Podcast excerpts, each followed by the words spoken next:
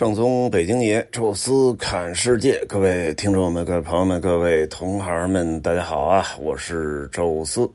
上一期呢，说到了一个老朋友啊，力宏。那这一期呢，聊聊一个这次云南贵州啊新认识的朋友老黑。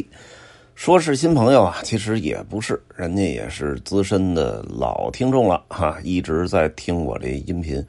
哎，但是之前的新疆啊、潮汕闽不知道为啥没报啊，可能估计跟他的时间啊、档期啊有冲突。这一次呢，人家有时间了啊，等于报上了这个云南还有贵州的两条线。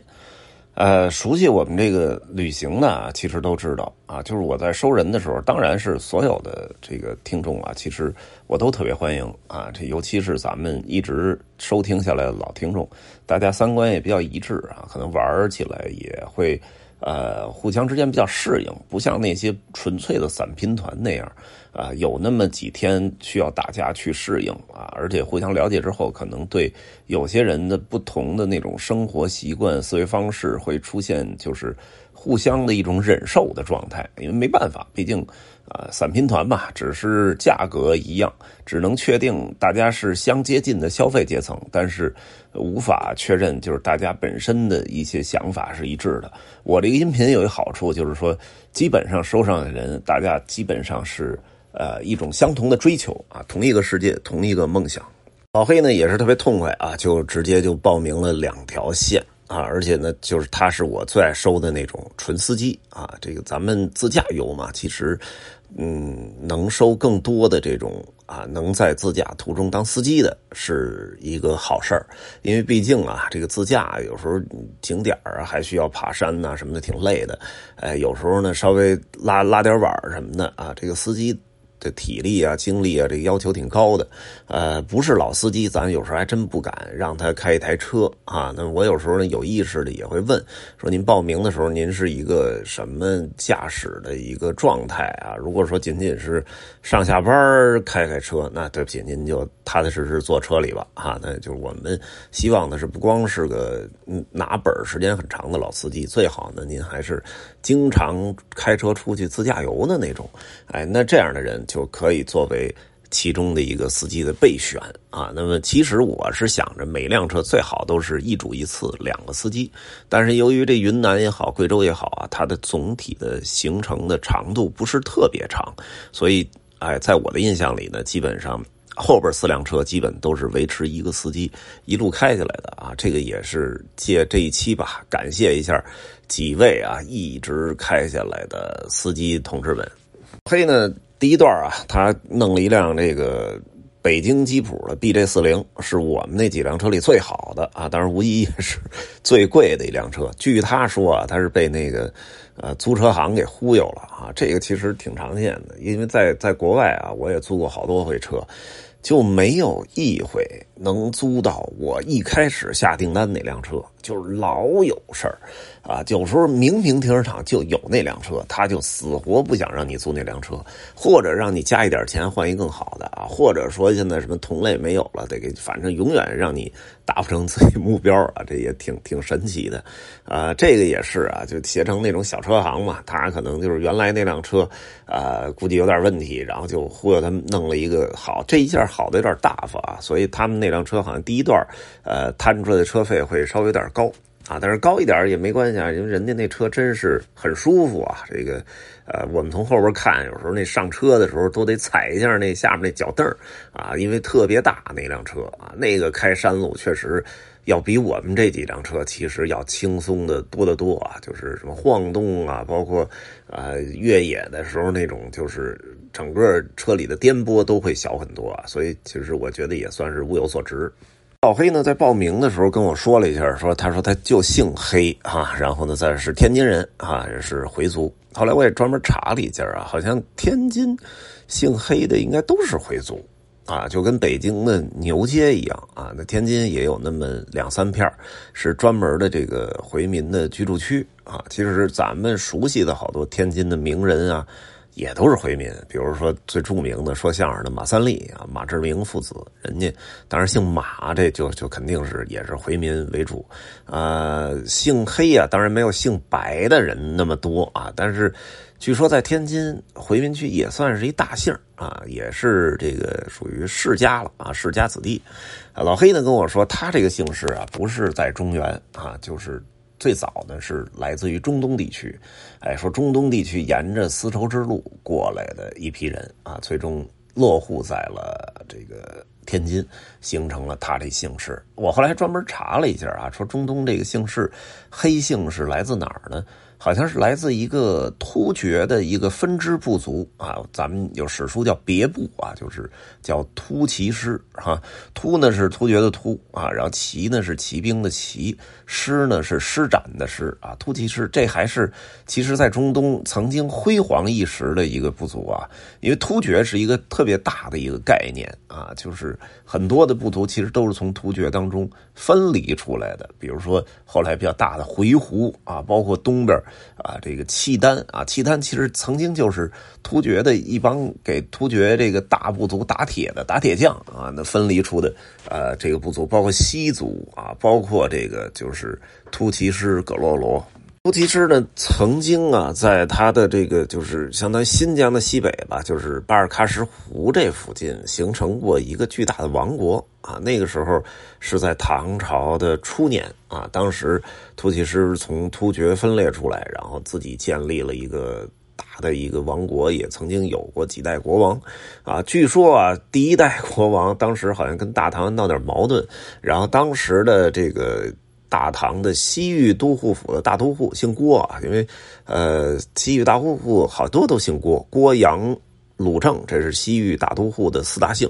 那这姓郭的这位大都护拉着这位突骑师的国王在雪山上聊天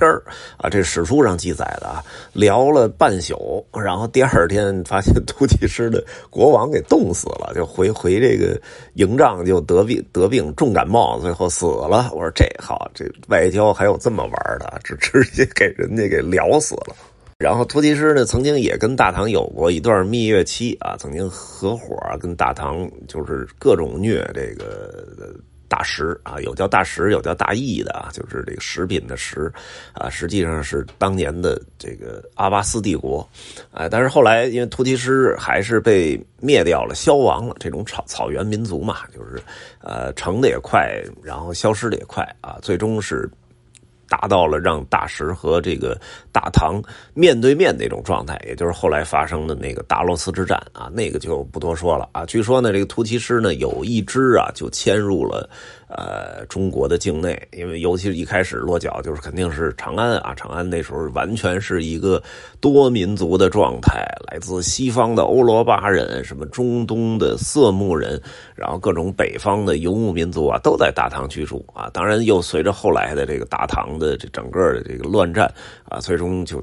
各种民族就四散奔逃了啊！那估计就那个时候啊，这个黑姓的这这一支啊，就跑到了华北地区，落户到了天津。老黑呢，你你从他的面相上，基本已经看不出什么中亚的那种风格来了哈，所以估计已经是汉化比较厉害，就在天津嘛。而且天津呢是个相声窝子啊，那个地方这说相声啊，或者什么这种幽默啊，是特别严肃、特别重要的一事老黑从这点上来讲呢。还真的特别天津人，因为他在这一路啊聊天说话的时候，都是那种叫一本正经的搞笑。因为对天津人来讲啊，这个这个抖个包袱这事儿是非常严肃的一个一个工作啊，就不是说平常说抖就抖，没抖就算了啊。对他来讲，感觉就是，尤其是沉默了一段时间之后，每说的第一句话，就一定要有一个包袱开场。啊，否则的话，他宁可不说。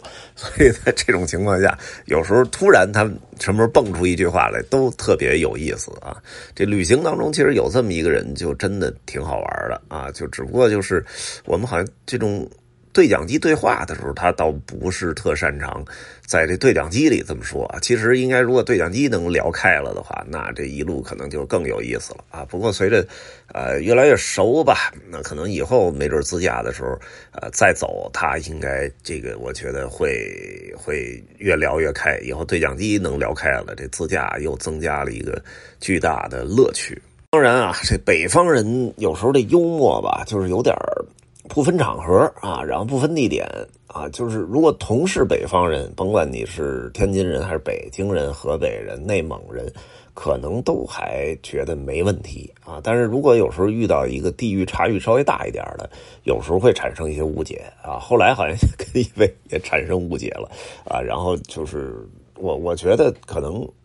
应该还是源自于地域的巨大的一个地域差异，所以大家理解的方式不太一样吧。但是后来还好啊，就是一路还还挺好，而且他也是呃，这个这个报了我后边的这个山西的古建筑之团。由此可见啊，这老黑也不光是搞笑，人家也是个文化人啊。因为这个山西古建筑这团呢，其实还是挺挑游客的啊，就是。呃，平时那种自驾呢，可能我们现在安排的更多的是自然风光，因为毕竟嘛，自驾开过去就是俯瞰那种最重要的自然山水去了哈。你搞那么多庙啊什么的也不太合适，吸取了那次潮汕闽的经验吧，所以我们后边的尽量多安排的都是一些自然风景啊。那然后这山西这次呢，就完全没有任何自然风景啊，纯粹的这个古建筑啊，你必须得对这个有非常高的兴趣，你才不会说觉得这几天。啊，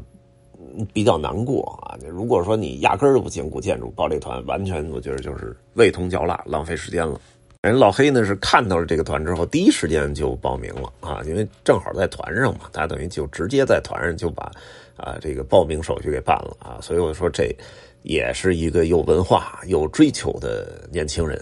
另外呢，就是这个也他也体现出了那种北方人啊比较局气的这一。这一面吧，因为呃，整个的团里边可能也不止一次啊，因为我是基本不吃晚饭的，所以晚上实实在在说那个跟大家一起吃的，除非是中午的没吃好啊，或者是没吃，或者是中午那顿吃的不太不太好，没吃两口，那种情况下，我可能才会参加晚饭的局啊。有时候他们晚饭的局，反正经常是。呃，一凑能凑一桌子人，就是十个八个的啊。这里边反正童老肯定去，因为他是那种就是不能不吃晚饭的人。然后还有一个就是老黑啊，因为老黑好像比较喜欢喝酒啊，这个一喝就特别高兴啊。然后这个白天啊，中午饭肯定是不能喝酒嘛，因为大家开着车呢，他也是其中一个重要司机啊。但是到晚上了啊，约几个人一起。啊，离酒店不远的地儿找一餐厅啊，溜溜达达过去，然后喝点酒，几个人一一一高兴一吹牛，哎，还挺好，啊，所以他是也是晚餐当中啊必到的一个常客。但是有这种局呢，通常啊，童老跟我说，就只要人不是特别多那种啊，就是八个以内的人，经常就被他抢着把账给结了啊，这也是比较比较牛的一点啊，就是人家首先能瞄一眼菜单，知道不是特别贵啊，赶紧就结了啊，太贵也没必要啊，这因为确实人一多也不合适，但是有好几次啊都是这样，包括我们那次去那个东风运啊，在那个。云南的弥勒那地儿有一景点，然后我们是觉得太热了，特别晒，然后拍了拍主体的建筑之后，就扎进了一个特别高档的一个咖啡厅，啊，然后到那咖啡厅呢，一人点了一杯咖啡，然后于师傅可能要了一个甜点，呃，倒是也没多少钱啊，但是就就哎，准备结账的时候，老黑说我已经给结了啊，就是那种哎特别举起那状态啊，这也是就是。比较符合北北方人的一个特点哈，呃，总之吧，这个咱们这也是初次接触，未来可能会越来越多。我还跟正跟他聊呢，因为他也是那种资深的老司机啊，所以希望这到时候新疆那自驾